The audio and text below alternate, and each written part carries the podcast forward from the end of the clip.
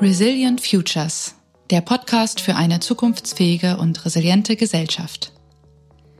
Das Coronavirus stellt unser Leben auf den Kopf. Die Bewältigung der Krise fordert die Wandlungsfähigkeit unserer Gesellschaft derzeit stark heraus. Etablierte Antworten aus der Vergangenheit bieten keinen zuverlässigen Kompass mehr zur Lösung zukünftiger Herausforderungen. Was jetzt beginnt, ist eine Art Reallabor, um herauszufinden, wie wir in Zukunft mit wachsender Komplexität und Unsicherheit umgehen wollen. Wird diese Krise zur Chance, die Grundpfeiler unseres Zusammenlebens neu zu denken? Oder werden wir wieder zum Normalzustand zurückkehren, so als ob nichts passiert ist? In diesem Podcast bietet das Institut für Zukunftsstudien und Technologiebewertung aus Berlin eine Diskussionsplattform für Ideen, die das Potenzial haben, unsere Gesellschaft robuster, aber auch anpassungsfähiger und nachhaltiger zu gestalten. Denn genau darum geht es bei Resilienz nämlich. Um die Zukunftsfähigkeit gegenüber unvorhergesehenen Ereignissen und die Kunst leichtfüßig und souverän mit stetigem Wandel umzugehen. Um all diese Themen zu diskutieren, wagen Felix Bär und Sebastian Hofer hier gemeinsam mit führenden DenkerInnen aus Wirtschaft, Politik und Wissenschaft für euch den Blick in die Zukunft. Herzlich willkommen zu einer neuen Folge von Resilient Futures. Mein Name ist Felix Bär. Und mein Name ist Sebastian Hofer. Homeoffice, digitale Meetings und New Work. Corona katapultiert uns in die Zukunft der Arbeit.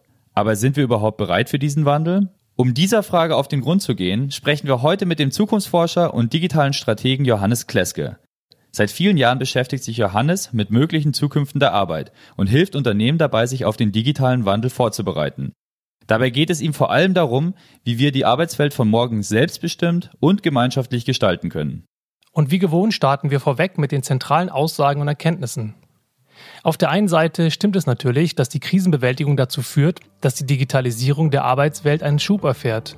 Auf der anderen Seite werden aber auch Ungleichheiten im Arbeitsmarkt sichtbar, die auch schon vorher existiert haben. Manche werden sogar verstärkt. Johannes Kleske warnt deshalb davor, nicht alles über einen Kamm zu scheren, sondern plädiert für genaues Beobachten und differenzierte Schlussfolgerungen. Wir sprechen außerdem darüber, dass Zukunft nichts ist, was uns als Gesellschaft oder als Individuen einfach so passiert, sondern dass es etwas ist, was wir aktiv mitgestalten können. Für manche führt das zu Unsicherheit und zu der Frage, wie wir damit nun umgehen wollen. Auch gerade jetzt während dieser Krise. Anstatt über Prognosen zu sprechen, sollten wir uns eher die Zeit nehmen, gemeinsam neue Zukunftsbilder für unsere Arbeitswelt zu diskutieren. Und wie hier zum Beispiel Post-Corona Science Fiction uns dazu motivieren könnte, selbstbestimmt neue Visionen zu entwickeln, auch das erfahrt ihr in dieser Folge. Weiterhören lohnt sich also. Deshalb wünschen wir euch jetzt viel Freude mit Johannes Kleske. Ähm, Johannes, 2010 warst du auf dem Brand 1-Titel mit einem Pulli, auf dem stand If I ran the world, I would make work flexible and mobile. So, direkt mal als Einstiegsfrage. Ähm, hat sich das bewahrheitet? Und würdest du den Satz heute anders weiterführen als damals mit dem Flexible and Mobile? das ist eine super Einstiegsfrage auf jeden Fall. Ich habe ähm, das T-Shirt damals, glaube ich, genau einmal angehabt, nämlich zu diesem Fotoshooting, weil es thematisch ganz gut zu dem Artikel gepasst hatte, für den ich interviewt worden war. Ähm, die Hintergrundgeschichte dazu ganz kurz ist, ähm, dass ähm, Cindy Gallop, die ja, glaube ich, manche kennen, die äh, ja, Entrepreneurin ist, ähm, viel im Bereich auch sexuelle Aufklärung macht. Und die hatte damals ein, ähm, ein Startup gestartet, das äh, If We Rule the World hieß. Und ähm, es auch, hat nicht lange funktioniert, aber sie hatte so als Anschiebsfinanzierung gedacht, Sie lässt äh, die Leute sowas ausfüllen und dann schickt sie den T-Shirt und von den T-Shirt-Einkünften kann sie so ein bisschen ihr Startup starten. Ich fand es immer schon super, was sie gemacht hat und dachte, ich unterstütze sie da einfach. Und habe dieses T-Shirt bestellt, habe es dann bekommen und dachte so, ist auch echt ein bisschen lame, der Spruch. Irgendwie A, sehr lang und irgendwie auch ein bisschen bla. Flexible and mobile. Ähm, und äh, hätte da nicht gedacht, dass es mir zu meinen großen 15 Minuten Fame irgendwie gereichen würde. Ähm, ich, also damit ist klar, ich würde es heute, glaube ich, äh, oder ich habe es seitdem auch nie wieder angehabt. Irgendwie es staubt irgendwo dahin. Ähm, das ist verrückt, wenn man bedenkt, dass du damit ja quasi deine 15 Minuten Fame bekommen genau, hast. Und damit genau, genau, genau, genau. Ähm, Beziehungsweise äh, war es ja jetzt ganz spannend, ähm, weil ich ja jetzt nochmal äh, genau zehn Jahre später ähm, für ein Interview in der Brand 1 war und Sie dann so ein bisschen haben durchblicken lassen, dass ich für Sie damals so der Prototyp des Computer-Nerds war. Wo ich auch dachte, oh, das war mir auch nicht bewusst, dass ich mal irgendwie hier Stereotyp irgendwie äh, quasi so neben dem Wikipedia-Eintrag zu Nerd irgendwie gestanden habe. Ähm, aber das war halt damals, ne, so irgendwie relativ kurz geschorene Haare, irgendwie ein bisschen mehr Pfunde drauf als heute und irgendwie ein schönes irgendwie Spruch-T-Shirt irgendwie vorne drauf. Ich finde es in, im Nachhinein ganz interessant, weil es spricht total für die Zeit damals. Ähm, damals ging es los, irgendwie, ich hatte irgendwie äh, in meinem Blog auch viel über Coworking geschrieben, irgendwie so Begriffe wie New Work gab es damals noch gar nicht. Es waren so die ganzen Vorläufer davon. Ähm, und das war das Thema, was mich damals irgendwie äh, fasziniert hat. So, wie kommen wir so ein bisschen los von diesem, alle sitzen im Büro vor ihren Rechnern, machen das Ding. Ähm, Sascha Lobo war gerade so irgendwie mit dem, irgendwie, wir sitzen dann plötzlich alle im Oberholz vor unseren Laptops, trinken Kaffee und bauen Startups so ungefähr. Ne? Irgendwie dann, seitdem es dann, ne, gibt's dann Soundcloud und so weiter, diese ganzen Gründungsmythose irgendwie, ähm, von äh, flexibler und mobiler Arbeit. Ähm, Nichtsdestotrotz ist es ja immer hilfreich, wenn man sich mit einer Sache, mit einer Aussage, mit einem Bild irgendwie in die in die Öffentlichkeit, äh, in die, es in die Öffentlichkeit schafft und damit natürlich sichtbar ist und mit klugen klugen Gedanken sich äußern kann. Darüber wollen wir sprechen über kluge Gedanken, über Zukunftserwartungen äh, der Arbeit, über neue Formen der Arbeit, über die das Thema oder den Begriff der Resilienz auch in dem Kontext. Und deswegen ähm, herzlich willkommen, schön, dass du da bist erstmal an der Stelle. Ähm, und äh, vielleicht die nächste Einstiegsfrage wäre, inwieweit du eigentlich die aktuelle Situation, die sogenannte Corona-Krise wahrnimmst im Bereich der Arbeitswelt, sowohl bei dir selber als auch ähm, in deiner, in deiner, also persönlich, aber halt auch in der Arbeit, die du ja ähm, wahrnimmst als ähm, ja, Zukunftsforscher, als Experte, als Berater? Ich fange mal irgendwie bei mir selbst an. Äh, ich bin Geschäftsführer von ähm, einem Beratungsunternehmen, ähm, also einem kleinen Beratungsunternehmen. Wir sind drei Leute im Kern plus unser Netzwerk. Ähm, und wir haben interessanterweise über die letzten Monate und Jahre schon immer wieder geguckt, wie können wir flexibler arbeiten. Ich habe in den letzten Jahren auch zum Beispiel mir selbst äh, bewusster Gedanken darüber gemacht, wo mache ich was, weil ich zum Beispiel immer wieder feststelle, im Büro selbst ist es sehr schwer, sich zu konzentrieren, weil man immer wieder auch unterbrochen wird oder Dinge gemeinsam diskutiert. Ähm, also habe ich mich zum Beispiel zum Schreiben irgendwie zu Hause hingesetzt oder wenn ich irgendwie Research gemacht habe, fand ich es immer sehr angenehm, zum Beispiel in einen Café zu gehen, weil es eine äh, irgendwie entspanntere Atmosphäre ist. Ähm, das heißt also, das bewusst zu nutzen, ne, also in Realität werden zu lassen, Arbeit flexibel und mobil. Und, ähm, und so waren wir relativ gut vorbereitet auf eine Phase, ähm, wo wir erstmal jetzt also quasi die ersten vier bis sechs Wochen dieser, äh, dieser Phase alle erstmal von zu Hause aus gearbeitet haben, plötzlich uns nur noch per Videocall gesehen haben. Ich habe mit meinem Co-Gründer irgendwie letzte Woche festgestellt, dass es tatsächlich seit der Gründung ähm, die längste Zeit ist, die wir nicht in einem Raum waren. Also, also wir haben vor zehn Jahren gegründet. Ähm, das heißt, wir haben, das war das erste Mal seit zehn Jahren, dass wir, glaube ich, wirklich vier Wochen nicht in einem Raum waren. Das ist schon abgefahren. So, wenn man gerade so als kleine Firma, die sehr stark davon lebt, dass man viel zusammen verbringt, viel gemeinsam austauschen, plötzlich sieht man sich nur noch ein paar Mal am Tag im Videocall. Das äh, ist schon eine große Veränderung gewesen. Eine kurze ähm, Zwischenfrage auch. Ich meine, Felix, wir haben uns ja gerade ähm, am Weg hierher darüber unterhalten, dass wir eigentlich jetzt heute über ein Thema sprechen, wo wir jetzt selber teilweise gar nicht die Anknüpfungspunkte hatten, oder? Ich meine, wir haben uns ja gerade darüber darüber unterhalten, über die Frage, wie ist denn beispielsweise auch die Arbeit abseits jetzt von dieser äh, Form der Arbeit, wie wir sie kennen, tendenziell eher mit einer Affinität zu, Home, äh, zu Homeoffice, New Work, sehr flexibel, sehr modern, ist natürlich ein sehr, sehr starkes Gegenteil zu dem, wie manche vielleicht irgendwie eher in produzierendem Gewerbe arbeiten oder auch im medizinischen Gewerbe. Oder Felix, hast du noch äh, ähm, andere Branchen, wo du merkst, wo wir einfach auch drüber sprechen müssen hm, heute? Ich glaube, äh, im Bezug auf Corona ist es natürlich sehr spannend, sich die radikalen Veränderungen gerade im Arbeitsmarkt anzusehen. Und da ist natürlich die Frage der Perspektive steht natürlich im Vordergrund. Ähm, auf der einen Seite gibt es natürlich, was ja auch gerade schon angeschnitten wurde, sehr spannende Digitalisierungsbewegungen, New Work-Bewegungen ähm, etc. Auf der anderen Seite stellt sich natürlich ganz stark die Frage nach der Systemrelevanz plötzlich. Ähm, also während viele Leute natürlich gerade ins Homeoffice ausweichen können, sind natürlich ganz andere Berufsbranchen gerade gefragt, äh, standhaft zu bleiben und äh, ja, die Grundversorgung unserer Gesellschaft zu ähm, ermöglichen. Da würde ich gerne anknüpfen ein bisschen mit der Frage, wie siehst du in allgemein die Veränderungen auch, äh, die jetzt gerade Corona im Arbeitsmarkt mit sich bringt, gerade vor dem Hintergrund, dass es eben da verschiedene Ebenen auch der Veränderungen gibt? Also ich, A, sehe, also es ist eine unheimliche Komplexität drin.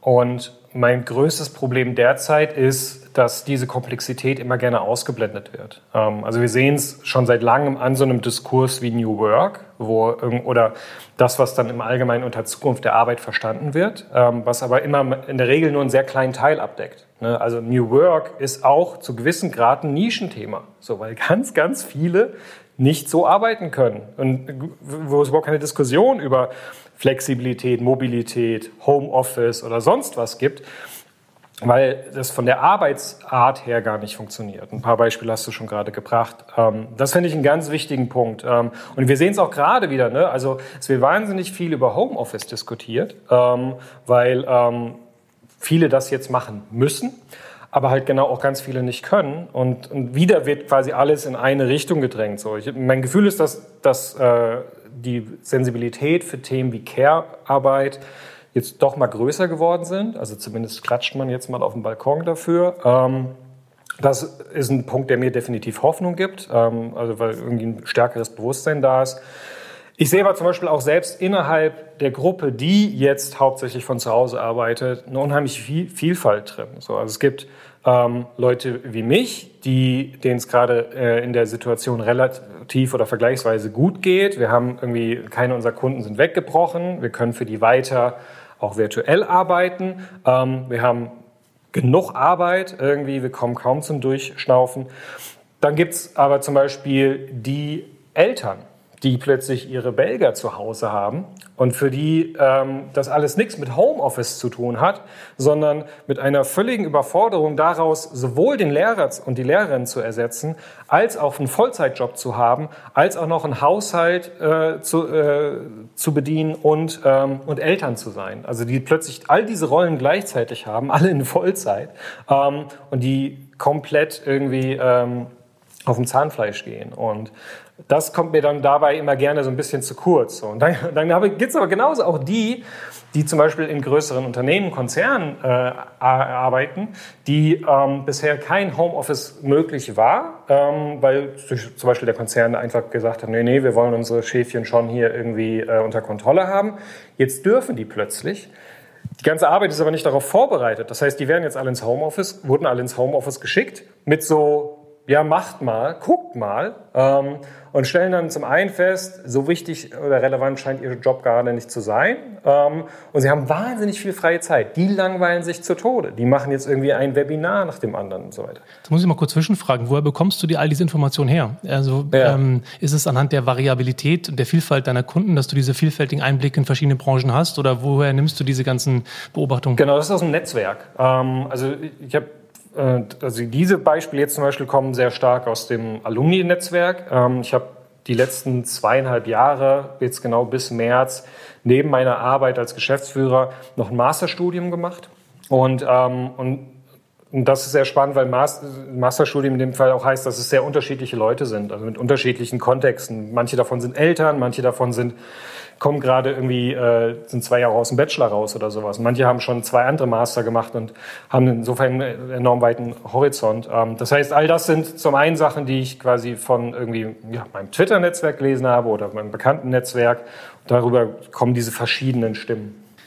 Um nochmal einen Schritt zurückzugehen vielleicht, also du hast ja gerade schon über diese ersten Bewältigungsstrategien gesprochen, die verschiedene Unternehmen anwenden, um äh, in Zeiten des Social Distancing auf eben zum Beispiel Homeoffice auszuweichen. Äh, ähm, ähm, wie bewertest du denn diese Entwicklungen, die wir gerade sehen? Ähm, sind das eher positive Entwicklungen oder gibt es da auch ähm, Gefahren und Risiken, die damit verbunden sind? Also grundsätzlich glaube ich, dass es aktuell viel zu früh ist, um irgendwelche Urteile darüber zu fällen. Was ich glaube, was grundsätzlich gerade passiert ist, dass wir viele Dinge ähm, mehr erleben, die vorher im Abstrakten waren. Also, also, ganz praktisch heißt das, viele Leute, die vorher nicht äh, im Homeoffice waren und, äh, und, sich, und das kannten, sind jetzt im Homeoffice und haben jetzt eine Vorstellung davon. Okay, also das heißt Homeoffice. So. Ähm, das heißt, die können das jetzt anders bewerten.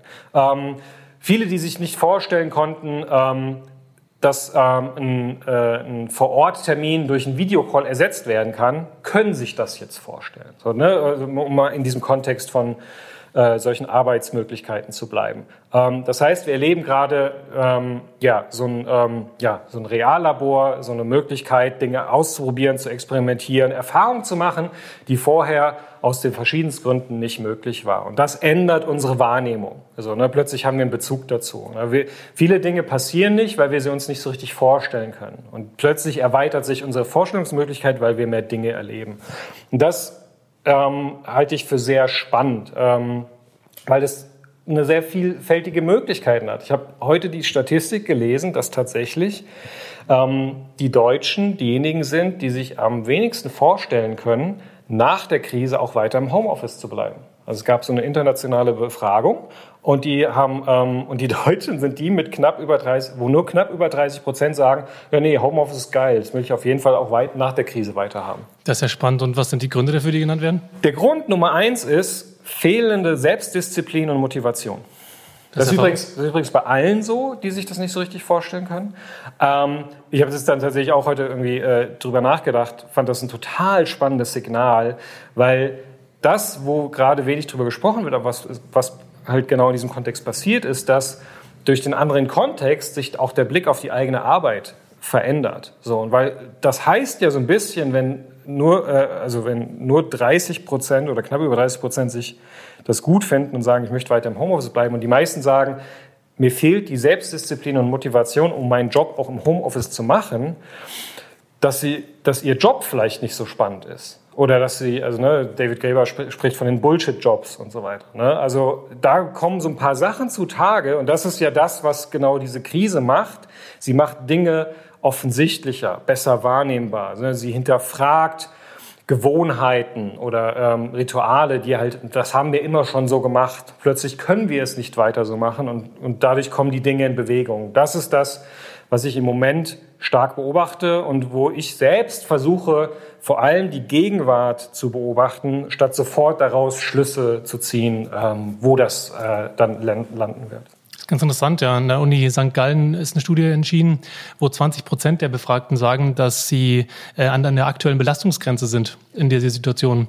Und wenn du das kombinierst mit deinen Erkenntnissen, dass sie äh, wieder zurück wollen aus der, dem Homeoffice in den regulären oder was auch immer, Arbeit an einem anderen Ort, dann äh, frage ich mich tatsächlich, wie das zusammenpasst. Also auf der einen Seite ist die Belastungsgrenze erreicht, auf der anderen Seite ist es vielleicht irgendwie eine, eine Arbeit, die möglicherweise stupide ist oder möglicherweise re sehr repetitiv ist. Ähm, gleichwohl würde ich behaupten, also jetzt eine sehr empirische Beobachtung, dass der Deutsche generell ja als sehr, sehr stoisch oder vielleicht auch sehr durchhaltungsvermögend eigentlich wirkt. Also irgendwie für mich ergibt das jetzt noch nicht so richtig Sinn. Kannst du das irgendwie äh, erklären? Ähm, nee, also ganz ehrlich, kann ich nicht. Ähm, also es gibt natürlich verschiedenste Spekulationsmöglichkeiten. Ne? Ähm, ich glaube, der Deutsche ist tatsächlich sehr äh, stoisch da drin äh, und auch, ist auch sehr gut da drin zu sagen, ich mache diesen Job, weil ich damit mein Geld verdiene, damit ich irgendwie jedes Jahr zweimal Urlaub in Italien machen kann.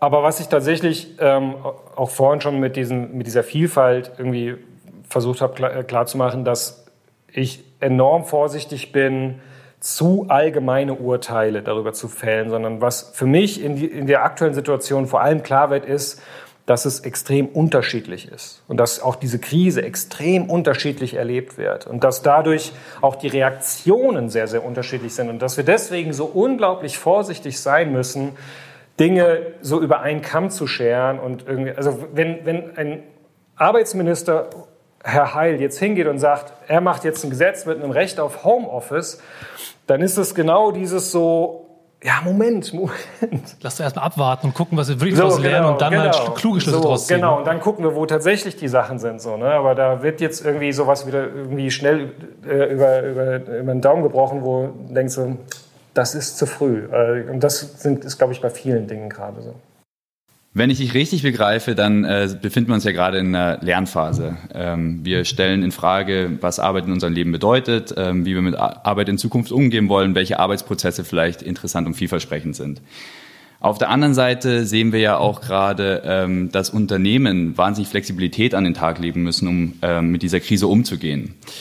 Was können wir denn auch aus der Krise gerade lernen ähm, für die Zukunft und für den Umgang mit zukünftigen Krisen? Also zum einen glaube ich genau, wie du sagst, wir sind in so einer Lern-, Experimentierphase. Ich glaube vor allem, wir sind in einer, aktuell immer noch in der Beobachtungsphase. Also wir, ähm, wir haben so eine Tendenz, sehr schnell quasi, oh, wir haben das gelernt, oh, wir, jetzt, in Zukunft machen wir das und das anders. Und, und ich glaube, wir machen das zu schnell. Ich glaube, es ist wichtiger, genauer hinzuschauen, genauer zu beobachten und zu reflektieren, wo kommt das eigentlich her, die Probleme, die gerade da sind? Irgendwie, was hat die ausgelöst? Was, ähm, von was sind die die Folge? Ne, welche Entscheidungen haben wir vor fünf Jahren, vor zehn Jahren getroffen, wo wir jetzt merken, das war vielleicht nicht so gut? Ähm, das heißt, ich glaube, wir müssen erstmal lernen, wo die Probleme eigentlich liegen, wo vielleicht unsere Vorstellungen der Realität nicht mehr entsprechen. Und dann können wir in eine Lernphase oder auch in eine Experimentierphase reingehen, wo wir sagen, okay, das wollen wir jetzt anders machen. Ähm, das heißt, gerade für, ähm, für die Firmen, für die Unternehmen, dass sie, glaube ich, lange Zeit ähm, all das, was ihnen Berater versucht haben zu erzählen über eine sich immer schneller verändernde Welt, über eine zunehmende Komplexität, um ähm, vielfältige Zusammenhänge, so, ja, ja, bei uns läuft es ja super. So, ne? Also das war irgendwie als Berater in Deutschland irgendwie, äh, ich kenne es jetzt irgendwie aus dem Kontext der Digitalisierung, der digitalen Transformation, haben einen die Führungskräfte halt immer so angeguckt, so, was willst du mir denn erzählen? Zeig mir doch mal hier auf meinem Spreadsheet, wo mein Problem ist. So, ne, du sagst immer, oh, ne, eine Veränderung und so. Wo sehe ich die denn hier? So, ja, letztes Jahr 20% Gewinn gemacht. Ja, so, das ist vorbei. So, ne, das, was man jahrelang hat angekündigt, ist plötzlich mit einem Schlag da. So, ne, und die, die dann so ein bisschen sich darauf vorbereitet haben oder die sich quasi auch einer veränderten Welt frühzeitig angepasst haben, stehen gerade auf jeden Fall besser da. Ne? Und wenn es so banale Dinge ist, wie dass sie halt viel einfacher in den Homeoffice, äh, in die Homeoffice äh, übergehen konnten als andere, die stehen auf jeden Fall besser da. Also das, das allein ist schon mal eine Beobachtung. Ne? Und zu sagen, warum geht es den einen eigentlich besser gerade und warum geht es den anderen schlechter? Vielleicht sogar in der gleichen Branche. So, ne? Klar geht es bestimmten Industrien äh, besser, manchen äh, schlechter. Aber mal unabhängig vom Produkt so. Wer hat denn irgendwie eine andere Organisationskultur? Wer hat einen anderen Modus, irgendwie Arbeitsmodus? Warum haben die den? Was kann man davon lernen? Wenn ich da mal kurz einhaken darf, kurz eine Frage. Du sprichst jetzt von Organisationskultur und Arbeitsmodus und irgendwie einer, sprich, eine Art Vorbereitung auf zukünftige Veränderungen oder vielleicht auch eine Innovationskultur, Neugier, wie auch immer, was da dahinter steckt. Du hast aber eingangs auch gesagt, dass manche Unternehmen oder dass wir in der Gesellschaft, sage ich mal, in der Vergangenheit Dinge beschlossen haben, die jetzt sich zeigen, dass sie nicht funktionieren. Sind das diese Beispiele, die du gerade genannt hast, oder gibt es da noch andere? Ja, also wir, wir kommen ja quasi auch, und das, das zeigt sich ja jetzt, ne? wir können mit, diesem, äh, mit dieser Veränderung nur schwer umgehen, weil wir aus einer Phase kommen, in der wir ähm, davon ausgehen, dass sich alles so weiterentwickelt. Ne? Also Wachstum ist irgendwie mal mehr da, mal weniger da, aber es erholt sich auch alles immer wieder und ähm, es geht so weiter. Ne? Und irgendwie, also in Deutschland irgendwie, der Mittelstand ist erfolgreich, die Wirtschaft ist erfolgreich, wir haben wenig Arbeitslose und so weiter. Ähm, das heißt, das ist die Phase, aus der wir kommen. So, ne? Und dann konnten irgendwie Leute wie ich viel erzählen von volatiler und unsicherer und komplexer und Ambiguität äh, Welten und so weiter und alles ist immer gerät in Bewegung und man hat es so ein bisschen vielleicht irgendwie in den Nachrichten gespürt, aber hat immer gesagt, ja, aber da kümmern wir uns mal drum, wenn wir Zeit haben. Ähm, und das gilt sowohl für die Politik als auch für die Wirtschaft ganz genauso. Und, ähm, und jetzt ist die Realität halt da. Und, ähm, und, und das ist, glaube ich, das, wo man am meisten dran gehen muss und sagen muss, okay, wie können wir denn in einer sich konstanten Welt, wo wir einfach keine Sicherheit mehr haben, wo Prognosen nichts mehr wert sind, wie können wir da agieren? Und der erste Schritt, quasi für, aus Sicht von mir als Zukunftsforscher, ist halt genau das erstmal zu akzeptieren. So, ne, und zu sagen, die Welt ist nicht mehr linear, sie ist nicht, ähm, sie entwickelt sich nicht quasi in eine Richtung immer weiter, sondern sie hat halt diese Unsicherheit. Ähm, und das heißt tatsächlich, auch mal unabhängig von bestimmten Strategien, erstmal überhaupt seine eigene, sag ich mal, eine englischen Coping-Strategie. So, ne? Also wie, äh, wie, wie, wie gehe ich selbst damit um? Wie komme ich damit zurecht, dass wir diese Unsicherheit haben und ich mich nicht mehr auf Prognosen verlassen kann? Das halte ich für die größte Herausforderung, weil wir es so nicht gewohnt sind. haben, so, ne? sondern wir kriegen unsere Reports rein und irgendwie die Wirtschaftsweisen prognostizieren und so weiter und darin richten wir uns aus. Und jetzt brauchen wir neue Strategien, die halt genau nicht auf eine wahrscheinliche Zukunft, sondern auf verschiedene mögliche Zukünfte sich ausrichtet, die vielfältiger wird, die diverser wird. Ähm, und das ist, glaube ich, die, der erste Ansatz, der dann daraus entsteht. Stichwort Zukünfte vielleicht hier. Ähm, ich bin mir nicht sicher, ob für all unsere Zuhörer direkt klar ist, unmittelbar, was du mit dem Begriff meinst. Es ist ja schon ganz spannend, was du gerade angeteasert hast, dass es äh, eben nicht eine Zukunft, sondern anscheinend mehrere verschiedene gibt. Was bedeutet das denn konkret auf die Zukunft äh, der Arbeit bezogen? Oder ganz, äh, ganz allgemein auf das Verständnis von Zukunft bezogen auch. Ähm, Im Allgemeinen versteht man ja unter der Zukunft einen zukünftigen Zeitpunkt oder in der Zukunftsforschung sagen wir auch eine zukünftige Gegenwart. Irgendetwas, was in der Zukunft liegt. Aber diese Punkte sind ja, in keiner, sind ja nicht real, so, ne, sondern sie liegen ja in der Zukunft. Sie sind noch nicht Gegenwart. Dadurch sind sie weder untersuchbar noch anfassbar. Was aber tatsächlich als Zukunft jetzt und hier äh, existiert, ist unsere Vorstellung von der Zukunft. Und das, was wir uns erhoffen, was wir uns wünschen, was wir erwarten Zukunft ist in dem Sinne etwas, was nur in unseren Köpfen existiert. Das ist das Verständnis äh, in der Zukunftsforschung. Und das heißt, solange die Zukunft noch nicht Gegenwart geworden ist, ist sie offen. Weil sie ist nicht festgelegt. So, natürlich gibt es gewisse Sicherheiten. Wir vermuten, dass auch morgen die Sonne aufgeht. Aber wenn irgendwie heute Nacht irgendwie ein Kometer irgendwas rausschießt, könnte auch das nicht passieren. Solange sie nicht Gegenwart ist, solange sie nicht tatsächlich passiert, ist sie noch nicht real und damit offen und damit gestaltbar oder beziehungsweise erstmal kann sie in verschiedene Richtungen gehen. Ne? Also preistes Beispiel, wir leben gerade in einer Zukunft, die wir vor ein paar Monaten so nicht erwartet haben. So, ne? Wenn man in, vor ein paar Monaten verschiedenste Experten gefragt hätte, ähm, außer Bill Gates, ähm, dann hätten die alle gesagt, Pandemie, ja, wahrscheinlich nicht. So, ne? Also es gibt ja irgendwie äh, prominente deutsche äh, Marktforschungsunternehmen, die noch Ende Januar gesagt haben, das geht an Deutschland vorbei, das wird überhaupt kein Problem.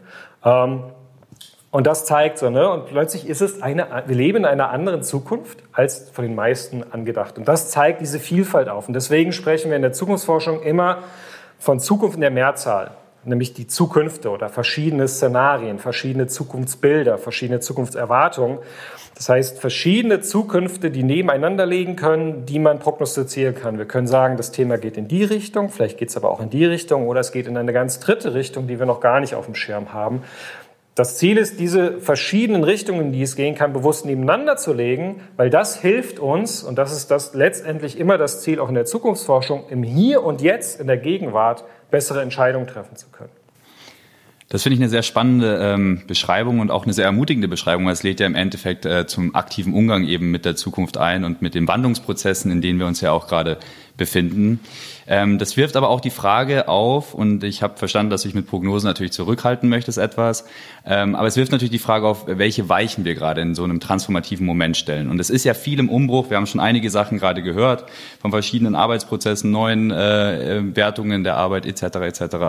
Ähm, was für mögliche Entwicklungen sind denn denkbar jetzt nach dieser Krise, die ja doch in einer gewissen Weise, also nicht um die ganze Spektrum natürlich aufzumachen, aber also zum einen, du sagst, dass es äh, spannend und positiv ist.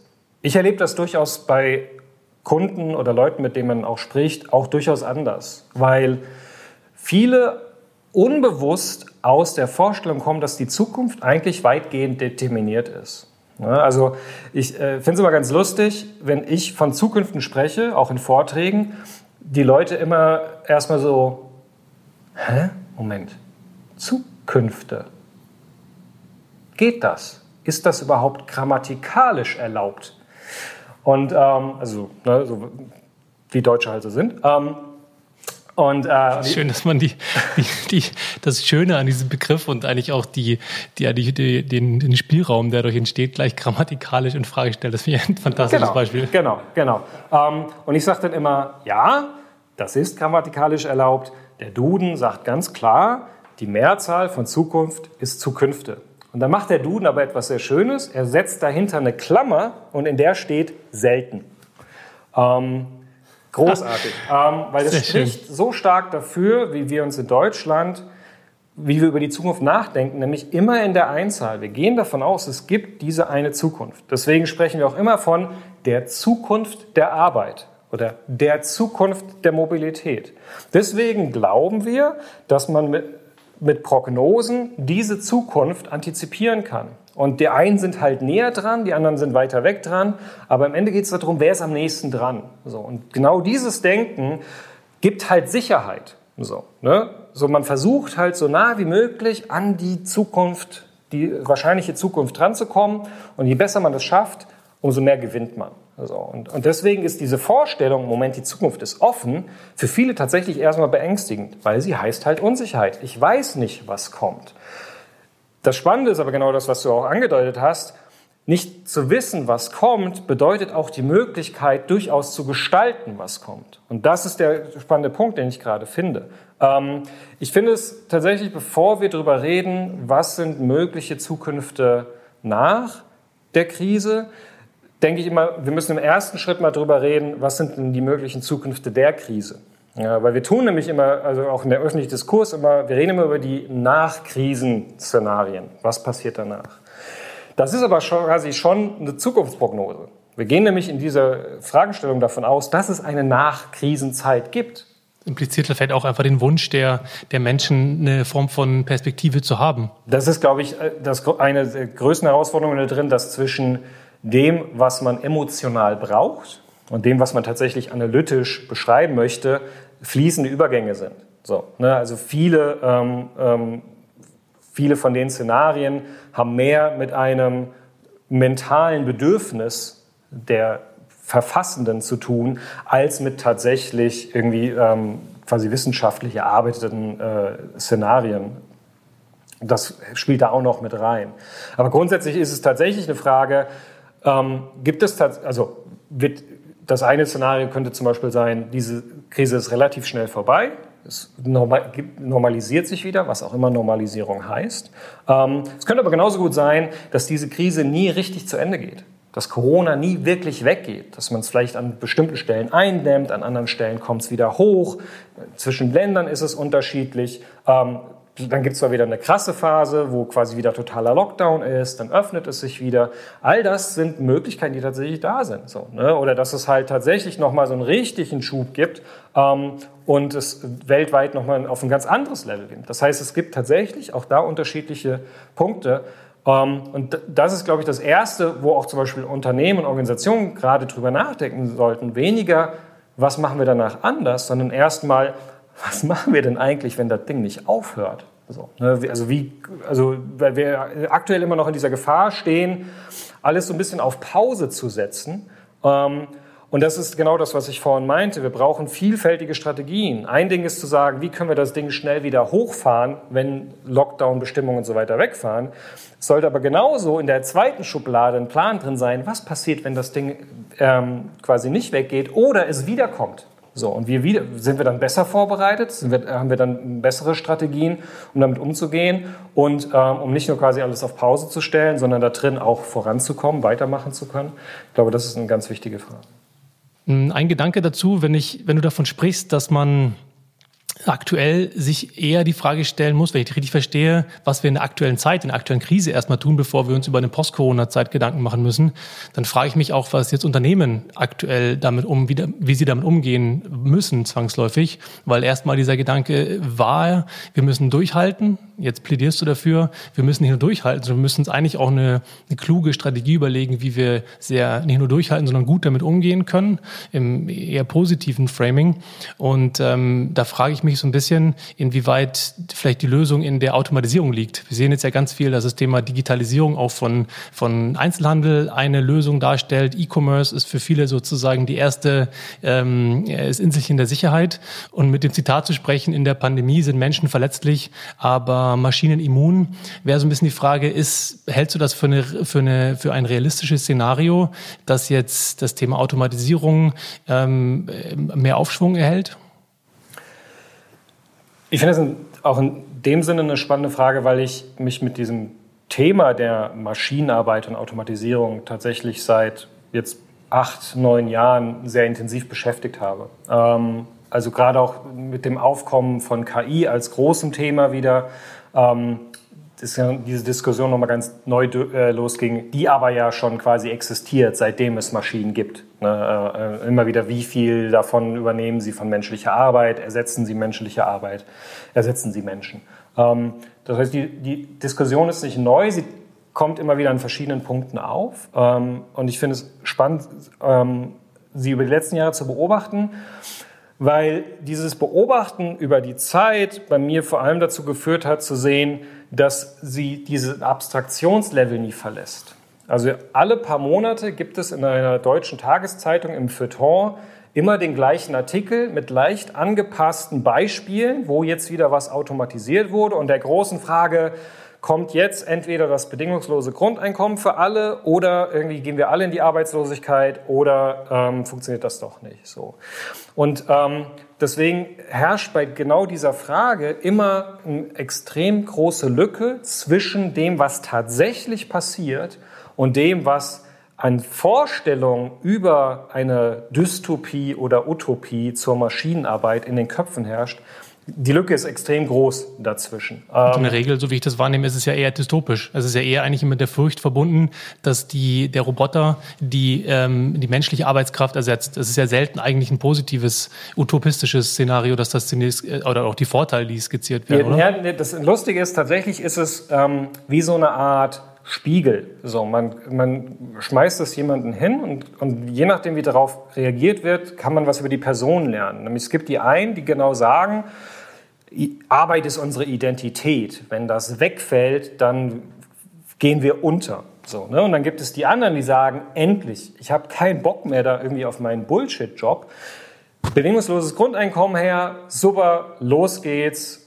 Nur noch Kunst, nur noch Politik, endlich Zeit für Familie, für Verwandtschaft. So, das heißt, es ist häufig ein, ähm, ein, ein, ja so eine Art, so eine MacGuffin, also so ein, so ein Objekt, an dem man vor allem was lernt über die, das Weltbild und die Zukunftsvorstellung einer Person.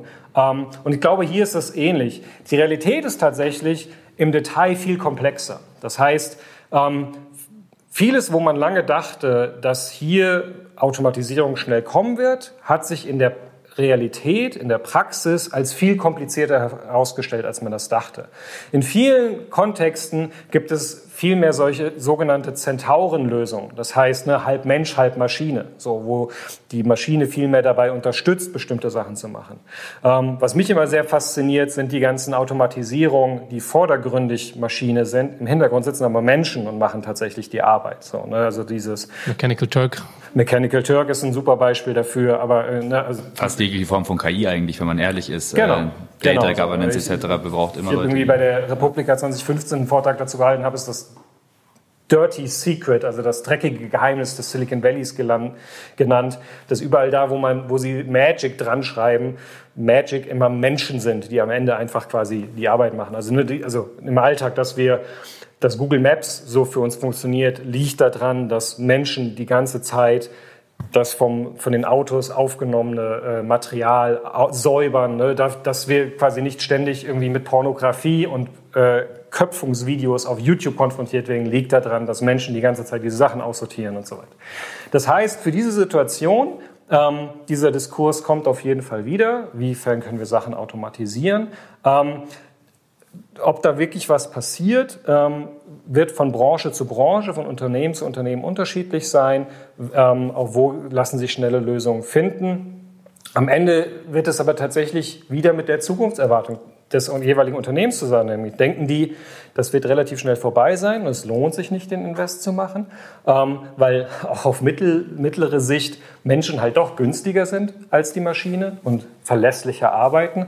Oder nimmt man das jetzt genau als Anlass, weil man eigentlich die Technologie schon in der Schublade hat und macht diesen Übergang? Ähm, es wird beide, beides wird passieren. Also du hast ja schon davor auch darauf angesprochen, dass eben Zukunft in Möglichkeitsräumen existiert, in verschiedenen Möglichkeitsräumen. Ähm, und auch gerade nochmal ganz schön dargestellt, dass äh, es nicht die eine Automatisierung gibt, sondern dass auch hier verschiedene denkbare Szenarien äh, existieren, nebeneinander existieren. Das stellt so ein bisschen die Frage, und äh, damit kommen wir auch wieder zurück auf unser Thema Resilienz, äh, welche Form äh, der Zukunft der Arbeit und damit natürlich auch welche Form der Automatisierung der Arbeit schafft denn mehr Resilienz in unserer Gesellschaft? Wie können wir denn durch äh, Automatisierung in Zukunft vielleicht krisenfester auch werden? Und was können wir vielleicht hier aus der Situation, auch in der wir uns gerade befinden, lernen in dem Zusammenhang? Wir reden in dem Kontext von dieser Krise immer gerne über mögliche Zukünfte. Was könnte danach passieren?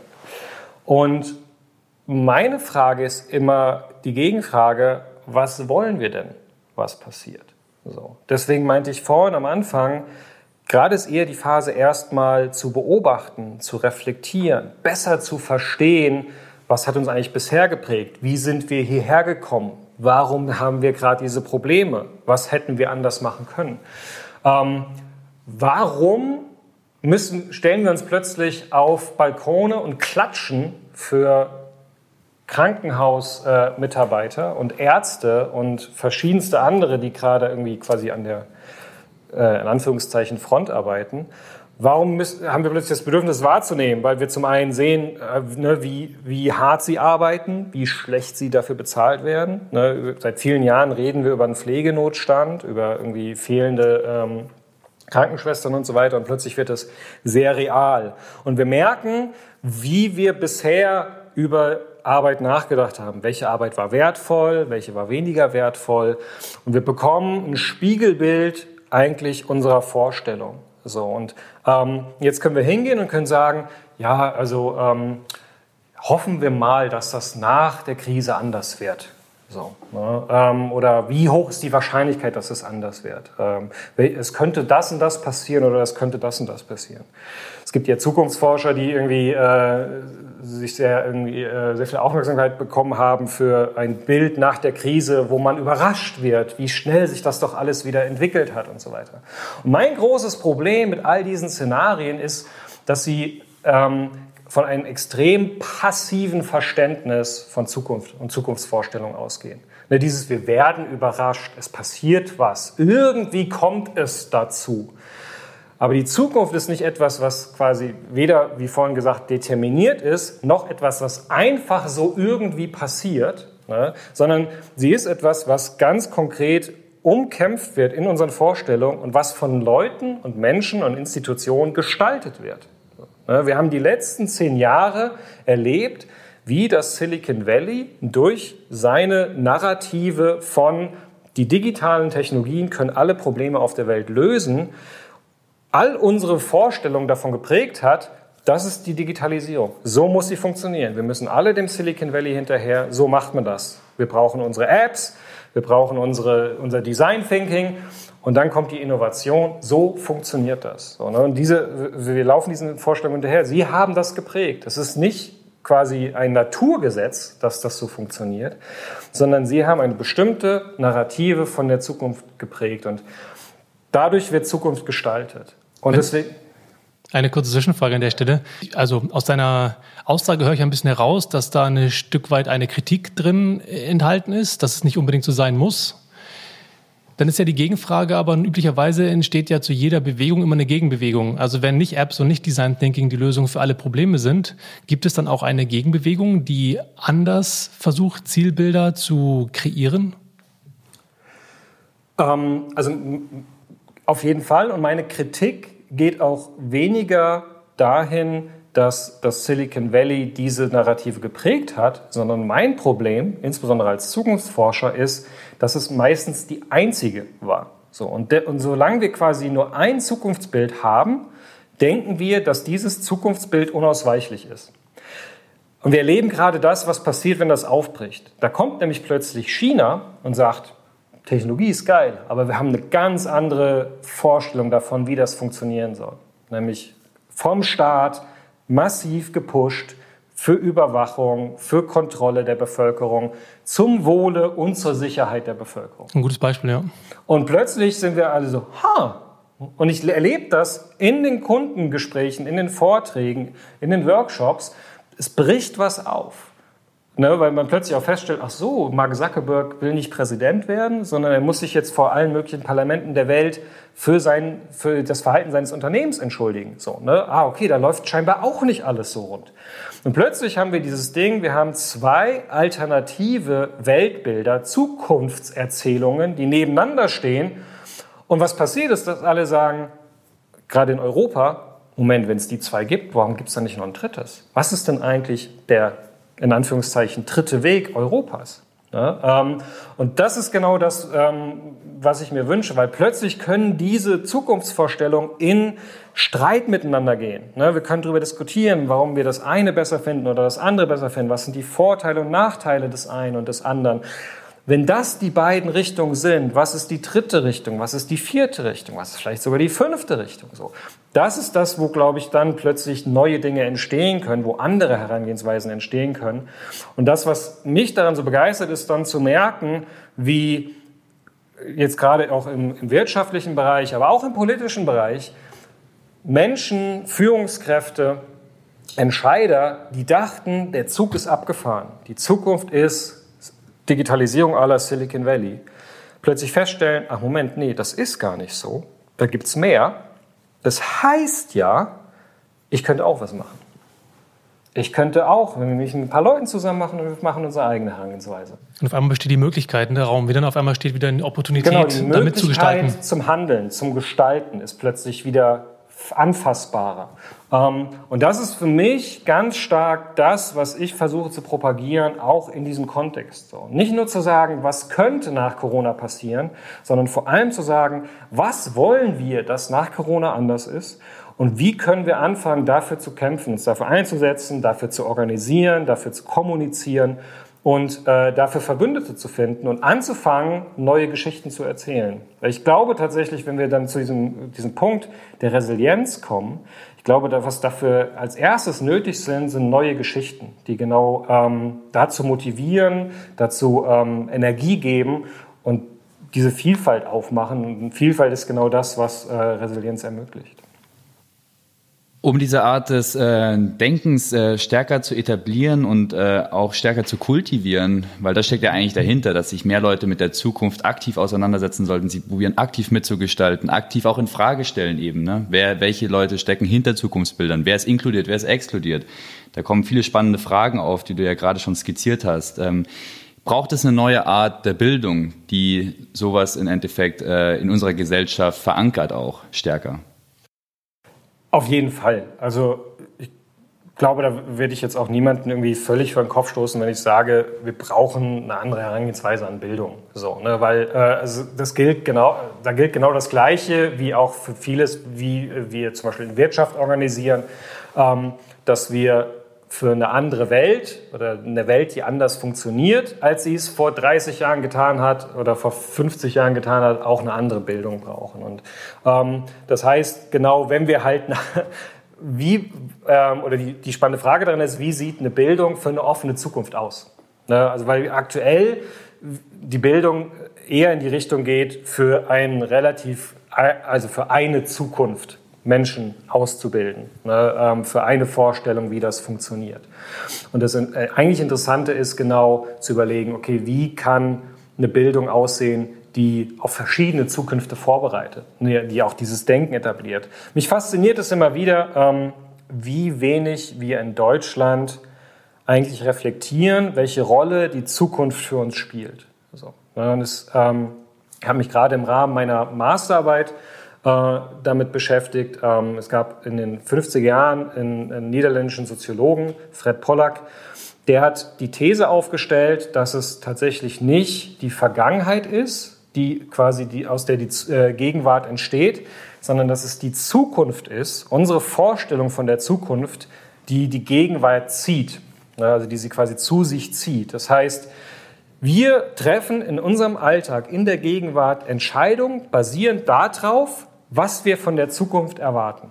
So, ne? Also wenn wir erwarten, dass es uns in Zukunft schlechter geht, dann treffen wir jetzt Vorkehrungen. Wenn wir erwarten, dass die Zukunft super aussieht, dann ähm, treffen wir andere Entscheidungen. Aber treffen wir, die treffen wir die explizit oder implizit? Die treffen wir absolut implizit. So, das, das ist ja genau das Ding. Wir sind uns dessen nicht bewusst. Wir sind uns nicht bewusst, wie unsere Zukunftsvorstellungen ähm, diese Entscheidungen beeinflussen. Also ich erlebe das ganz praktisch im Beratungsalltag. Ne? Wenn Kunden in einen Workshop kommen, zum Beispiel zum Thema Digitalisierung, und dann fragst du, äh, dann kommen sie mit der Vorstellung, okay, was für eine App machen wir jetzt? Und dann fragst du erstmal, warum muss es denn eine App sein? Naja, das macht man doch jetzt so. Ne? Also sie haben diese Vorstellung, wenn man in Zukunft erfolgreich sein will, dann muss man Digitalisierung machen und dann muss, und das ist jetzt irgendwie eine App oder KI oder sowas. Ne? Also sie sind total, und, und, und ähm, wenn du dann sagst, hm, muss aber gar nicht, dann gucken sie einen erstmal an und verstehen gar nicht, also, aber das ist doch, aber das ist doch die Zukunft so.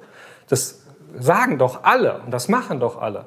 Und das ist quasi als Beispiel, ne? also, wo sie gar nicht so, wir kommen daher und wir wollen das und das machen, sondern wir erwarten, dass die Zukunft so wird, also müssen wir das jetzt so und so machen. Und deswegen ist es aus meiner Sicht im ersten Schritt so wichtig, dass wir lernen, selbst wahrzunehmen, was prägt meine Zukunft. Ne? Also ein anderes Beispiel, ähm, dass wir heute über Sprache als Steuerung, als Interface so stark sprechen, ne? dass wir so Tools haben wie Alexa. Ne? Ähm, das liegt unter anderem daran, Jeff Bezos hat es mal erzählt, irgendwie, ähm, er hat Alexa quasi entwickelt als äh, Sprachassistent, ähm, weil er das in Star Trek gesehen hat. Ne? Star Trek, klassisch, 60er Jahre Science Fiction, ähm, die Menschen haben mit dem Computer gesprochen. Das ist doch total toll. So. Was das Lustige daran ist ja, dass äh, Gene Roddenberry das in den 60er Jahren ähm, so quasi erzählt hat, weil in den 60er Jahren waren, Kühl, äh, waren Computer halt noch so groß wie Kühlschränke und es gab noch keine quasi Tastaturen, um mit ihnen zu interagieren. Das heißt, er hat so, okay, diese Vorstellung Maus, Tastatur gab es halt nicht. Dann dachte er, okay, wie werden die Leute im 22. oder 23. Jahrhundert ist es, glaube ich, mit den, diesen Kühlschränken interagieren? Ach, per Sprache. Lässt sich halt auch gut irgendwie in der Fernsehserie erzählen. Ne? Funktioniert gut. Und das hat aber quasi, und das sieht man immer wieder an den Dingen, die quasi entwickelt werden, das hat einen jungen Jeff Bezos so quasi inspiriert, dass heute in tausenden deutschen Haushalten Echos, irgendwie Amazon Echos stehen und die Leute irgendwie Alexa in den Raum rufen. So, und das ist immer, ne, das zeigt so die Macht von diesen Zukunftserwartungen und wie sie stärkst die Sachen prägen können. Würdest du also sagen, statt äh, Zukunftsprognosen für die Zeit nach Corona brauchen wir eher Post-Corona Science Fiction? Je, ähm, auf jeden Fall, weil wenn es dazu beiträgt, dass wir uns verschiedene Zukünfte nach Corona vorstellen können, ne, dass wir uns da reinfühlen können, das ist ja das, was wir auch in der Zukunftsforschung ganz stark ähm, immer wieder versuchen. Ähm, ist, dass wir können, ähm, also warum ist Science Fiction so prägend für diese Silicon Valley äh, Menschen, äh, Gründer und ähm, Konzernlenker, weil es es so anfassbar macht, weil es es so bildlich vor Augen malt. So, ne? Warum versucht eine ganze Werbeindustrie seit 15 Jahren ähm, Minority Report nachzubauen? Ne? Also mit irgendwie Wischgesten und ah, du kommst in den Shop und das erkennt dein Auge und sagt dir direkt, ah, wie waren die Unterhosen beim letzten Mal? Waren sie schön bequem?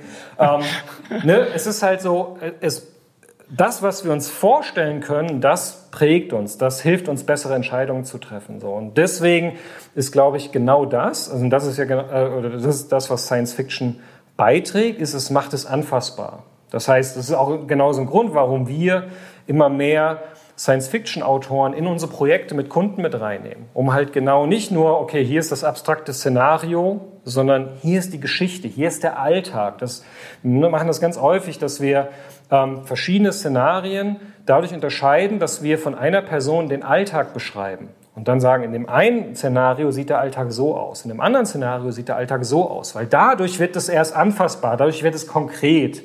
Dadurch kann man sich da reinfühlen. So. Und, das, und dadurch, dass wir so unreflektiert mit unseren Zukunftsvorstellungen umgehen, hat es so viel mit Bauchgefühl zu tun. Ne? Mit so einem, ah, da fühle ich mich wohl drin oder das finde ich inspirierend oder ah, das finde ich irgendwie eher komisch und creepy oder sowas.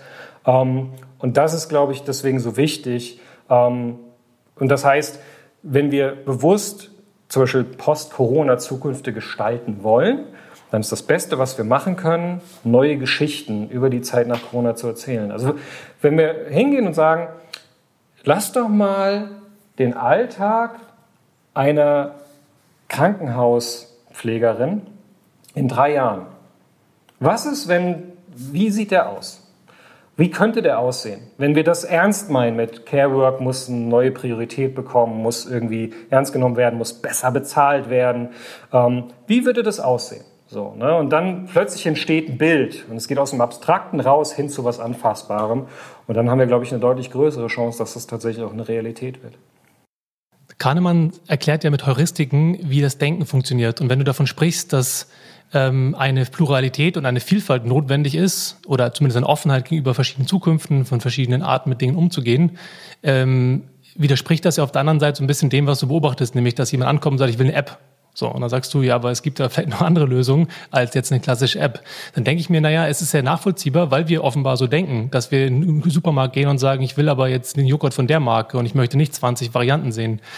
Das bringt mich aber auch gleichzeitig zu dem, was du gesagt hast, nämlich du sprichst davon, dass in Workshops verschiedene Perspektiven notwendig sind, um eben diese Vielfalt der Möglichkeiten aufzuskizzieren. Das wiederum bringt mich dazu, dass ja Pluralität und vielfältige Blicke auf Dinge eine Resilienzstrategie sind, um eben überhaupt zu, zu, zu neuen Ideen zu kommen. Und da beschließt sich der Kreis ja gewissermaßen, oder? Ja, also ich glaube auch, und deswegen habe ich da auch am Anfang direkt schon quasi äh, das schon mal betont, dass wir gerade im Umgang mit Corona, mit der Krise und mit möglichen Dingen, die danach passieren sollen, genau die Vielfalt angucken müssen. Dass wir halt nicht nur hingehen und sagen, ey, alle sind jetzt im Homeoffice und irgendwie ist ja toll und jetzt machen wir Homeoffice-Gesetz oder sowas, sondern wir brauchen genau diese verschiedenen Perspektiven. Wir brauchen die Perspektiven der Eltern, die irgendwie äh, es kaum erwarten können, bis die Belgier endlich wieder in der Schule sind und sie ins Büro gehen können, weil es dann wie Urlaub sein wird, so ungefähr. Ähm, und ganz andere, die irgendwie da drin sind. Das heißt, diese Vielfalt ist absolut, glaube ich, eine Kernstrategie. Und ich glaube auch, dass die mangelnde Vielfalt ganz viel zu dem aktuellen Situation oder dem Umgang mit der aktuellen Situation beigetragen hat. Dass wir halt, also, also ne, wenn, wenn ähm, Kitas und die Bedürfnisse der Eltern lange Zeit in quasi den Gesprächsrunden von Merkel und den, und den äh, Landes, äh, Landesministern quasi kein, kein Thema waren, dann liegt es daran, dass sie dass da die Vielfalt fehlt, ne? dass dieser Blick fehlt. Und ähm, das ist auf jeden Fall der erste Ansatz. Ja. Meinst du, dass Friedhof Bergmann, ja der, der Begründer des Begriffs New Work, dass er sich gerade in die Hände klatscht? Ich, auf jeden Fall. Weil im Grunde ist es ja. ja so, dass Elemente der New Work, äh, also die Werte sind ja Zusammenarbeit, sind selbstständiges Lernen, sind ja irgendwie auch Transparenz, Partizipation, also all diese Werte, die Grundpfeiler der New Work-Bewegung sind ja die Dinge, die, wie du ja gerade schon gesagt hast, scheinbar fehlen, beziehungsweise andere Unternehmen, die das vielleicht schon inkorporiert haben und demnach schon arbeiten, müssten jetzt ja wahrscheinlich ähm, deutlich besser aufgestellt sein. Erlebst du das an deinen Kunden in deiner Beobachtung? Ja, also ich glaube, also ich würde insofern äh, sagen, ich glaube nicht, dass er in die Hände klatscht, sondern ich glaube, er sieht das Potenzial. Also, oder, also, wenn er, wenn er sich das so anguckt. Ähm, also, ich sehe das Potenzial. Ähm, ich sehe aber in keiner Weise irgendeinen Determinismus, der sagt, das kann jetzt auch, wird jetzt auch so passieren. So, sondern es ist eine Möglichkeit da, ähm, was deswegen betone ich immer wieder dieses, aktuell ist die Phase, es erstmal wahrzunehmen damit es dann auch was draus werden kann. Ob was draus werden kann, liegt an uns. Es liegt daran, kämpfen wir dafür, organisieren wir uns dafür, erzählen wir bessere, neue Geschichten und dann haben wir eine Chance. Das ist für mich immer wieder der Unterschied zwischen ähm, Optimismus, Pessimismus und Hoffnung. Ne? Das Ding, ähm, das sieht man im deutschen Land immer schön am Technologiediskurs. Es gibt die Technologieoptimisten, die davon ausgehen, dass Technologie alles besser machen wird, irgendwie. Und es gibt die Technologiepessimisten, die sagen, Technologie ist unter Untergang, das Smartphone wird uns alle versklaven. Aber was beide gemeinsam haben, ist ein Technologiedeterminismus. Sie gehen davon aus, dass die Entwicklung unausweichlich ist. Und ich bin immer, ich bin äh, also ich bin dann eher jemand, der äh, Technologie hoffnungsvoll ist. Ich glaube, dass wenn wir sie aktiv gestalten und bewusst angehen, dann besteht die Chance, dass sie Dinge besser machen kann. So, aber es liegt an uns, das aktiv anzugehen und nicht irgendwie darauf zu warten, dass irgendjemand sich drum kümmert. Ja, wenn ich richtig verstehe, ist eben genau das der, geht es ja darum, diese Zielbilder zu definieren und dann zu überlegen, wie eben die, die Technologie beispielsweise einen Beitrag leisten kann. Und da wäre dann nochmal die spannende Frage, Felix hat es ja eingangs schon erwähnt, die den, den Begriff der Stellschrauben. Also welche Stellschrauben wir denn jetzt irgendwie als allererstes ähm, drehen sollten in dem Bereich der, der Gestaltung unserer Zukunftsbilder von Arbeit. Hast du da ähm, Antworten drauf, welche Stellschrauben ähm, jetzt die wichtigen sind? Ja, ich glaube, so ein paar Sachen sind äh, schon gefallen. Also das erste ist ähm, die Reflexion von dem, wie, ähm, was war eigentlich bisher unsere Vorstellung. Ne? Und das bekommen wir jetzt so vorgeführt. Wir dachten, es geht immer so weiter oder ne, es gibt irgendwie weiter gute wirtschaftliche Entwicklung ähm, oder ein paar Sachen kommen dazu oder sowas, aber wir sehen so, es geht weiter. Jetzt merken wir, okay, es ist eine Unsicherheit da. Ähm, und dann ist es genau die Frage, ähm, sich zum Beispiel die Zukunftsbilder, die wir gerade sehen, anzugucken und so zu differenzieren, zu sagen, okay, was daran gefällt mir, was finde ich gut und was gefällt mir nicht. Also zum Beispiel eine Frage, die wir aus der kritischen Zukunftsforschung äh, stellen, ist, wer sind in diesem Zukunftsbild die Gewinner und wer sind die Verlierer? Wer kommt in diesem Zukunftsbild gar nicht vor? Das ist ein typisches, äh, New Work ist so ein schönes Beispiel dafür. Ne? In, in, in, dem New Work Zukunftsbild kommen ganz viele gar nicht vor. So, ne? die, die, ganzen Putzkräfte, die dafür sorgen, dass auf den ganzen Bildschirmen keine Fingerabdrücke sind und so weiter. Ne? Die kommen da drin nicht vor. Ähm, wie könnten Zukünfte aussehen, in denen die inklusiver sind, ne? in denen mehr Leute vorkommen, in denen die vorkommen, die in den anderen nicht vorkommen? Und dadurch entstehen können wir neue Zukunftsbilder entwickeln. Und wenn wir dann anfangen, die besser zu erzählen oder anfangen überhaupt zu erzählen, das ist ähm, für mich so faszinierend, ähm, wenn ich mit Kunden oder mit Organisationen zusammensitze, immer wieder zu fragen, was wünscht ihr euch denn eigentlich? So, was wollt ihr? Was ist eure ideale Zukunftsvorstellung? Was müsste passieren oder was würde dabei herauskommen, wenn alles so läuft, wie ihr euch das vorstellt. Und es ist immer wieder faszinierend zu merken, wie schwer sich viele Leute damit tun, weil sie noch nie über diese Frage nachgedacht haben, sondern immer nur quasi von außen kommen Dinge, auf die reagieren sie, denen passen sie sich an, aber noch nie quasi diese tatsächlich so, was wäre meine ideale Vorstellung? Was, wenn alles perfekt laufen würde, was wäre dann? Wie sehe meine Welt aus? Wie sehe meine Zukunft aus?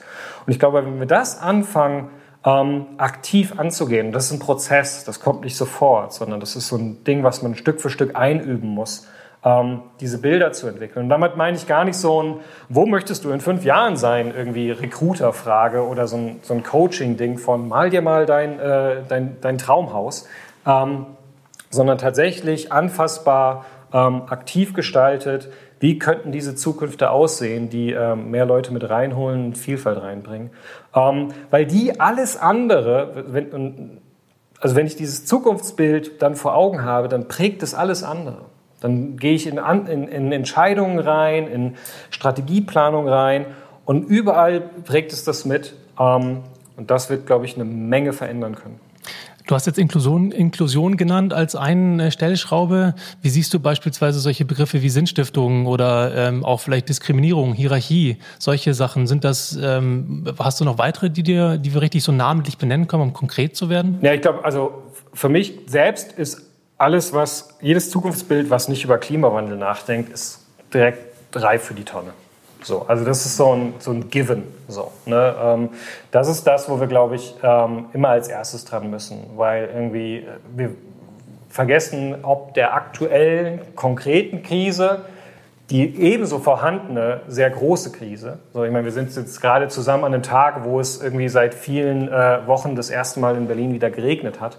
Ähm, und äh, ich einfach mich dabei beobachte, morgens irgendwie Regen zu hören und super glücklich bin. So, also einfach ein, ein Gefühl, eine Emotion, die ich vor drei Jahren nicht kannte. Ne, wo plötzlich Regen mir Freude macht. Und ich das Bedürfnis habe, rauszugehen und im Regen zu tanzen. Einfach weil ich denke, yes, es regnet. Bitte mehr, bitte nicht aufhören. So. Ähm, und das zeigt, ne, da ist eine Veränderung da, da ist ein, andere, ein anderes Zukunftsbild da, wo in, der, in, dem Regen plötzlich irgendwie das, die gewünschte Zukunft ist. Ähm, das ist für mich quasi diese erste Stellstraube. Inklusion ist auf jeden Fall eine. Ähm, die Vielfalt ist eine, die unterschiedlichen Perspektiven ähm, gehören da auf jeden Fall mit dazu. Ähm, und ich glaube, daraus leiten sich ganz viele, viele Dinge ab. Ich bin ansonsten so, ne, also was Flexibilität oder solche Themen angeht, da kann man drüber reden, so, ne? aber das sind für mich nicht die Grundlagen. So, aber wenn quasi für, ähm, oder Fairness ist, glaube ich, noch ein Thema, was ich Guter Stichpunkt, ja. wichtig finde in diesem Kontext, ähm, um eine Basis zu bieten, auf der möglichst viele gut äh, leben können.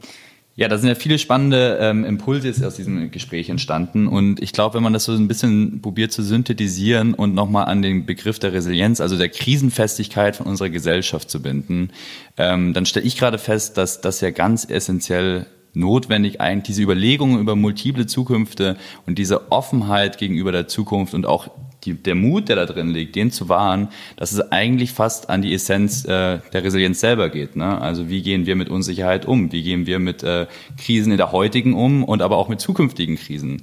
Ähm, dass wir eine gewisse Offenheit eben uns wahren gegenüber der Zukunft und äh, proaktiv so mitzugestalten. Ähm, wir beenden unsere Gespräche ja immer mit einer persönlichen Frage und äh, die würde ich auch gerne dir natürlich stellen. Und zwar, wenn du eine Sache mitnehmen könntest aus dieser Krise für die Zukunft, was wäre das dann?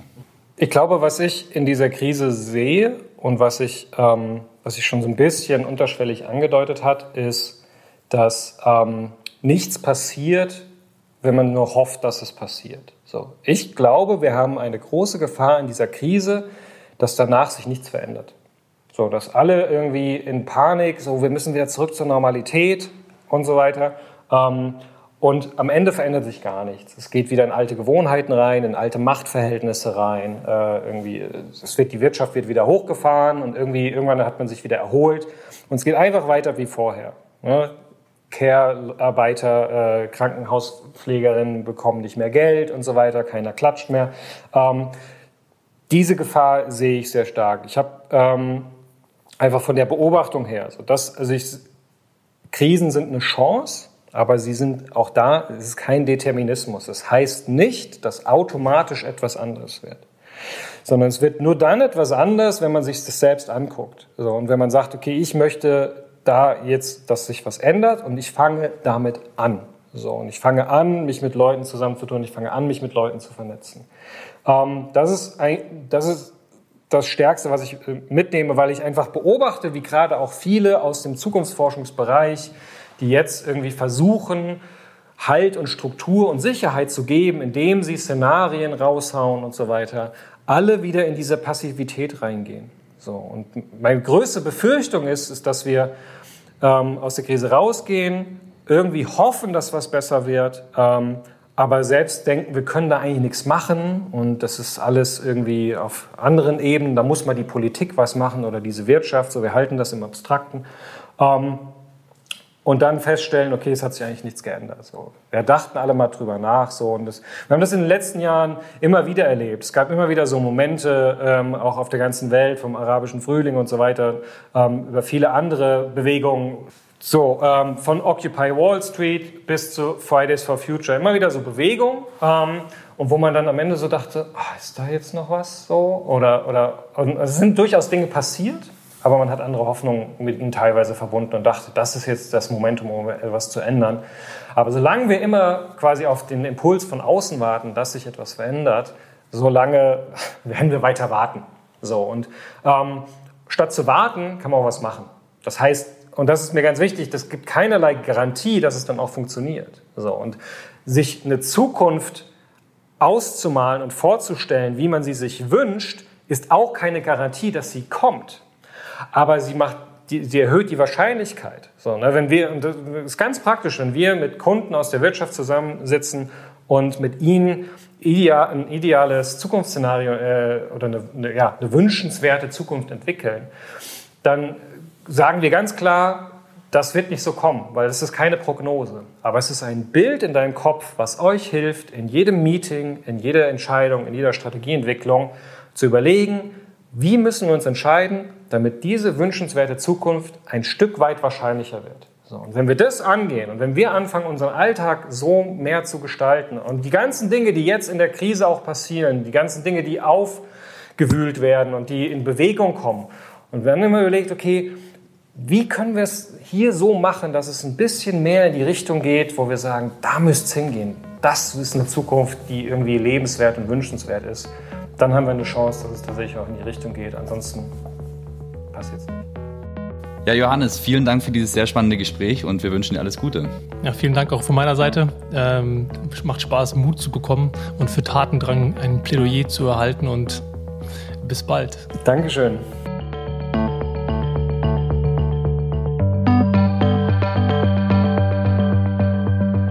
Vielen herzlichen Dank fürs Zuhören. Wenn euch die Folge gefallen hat, dann freuen wir uns sehr über eure Unterstützung. Am einfachsten geht das, wenn ihr in eurer Podcast-App auf Abonnieren klickt und natürlich auch mit ein paar Sternchen und einem Kommentar bei Apple Podcasts. Außerdem freuen wir uns, wenn ihr diesen Podcast fleißig weiterempfehlt. Und natürlich, wenn ihr Gästevorschläge oder Fragen oder auch Kommentare habt, dann immer her damit per E-Mail an podcast at resilientfutures.de. Ein großes Dankeschön geht außerdem an dieser Stelle raus an Max Pless von Audioboutique für diese schöne Musik. Das war's für heute mit Resilient Futures. Bleibt gesund und passt auf euch auf und hoffentlich bis zum nächsten Mal.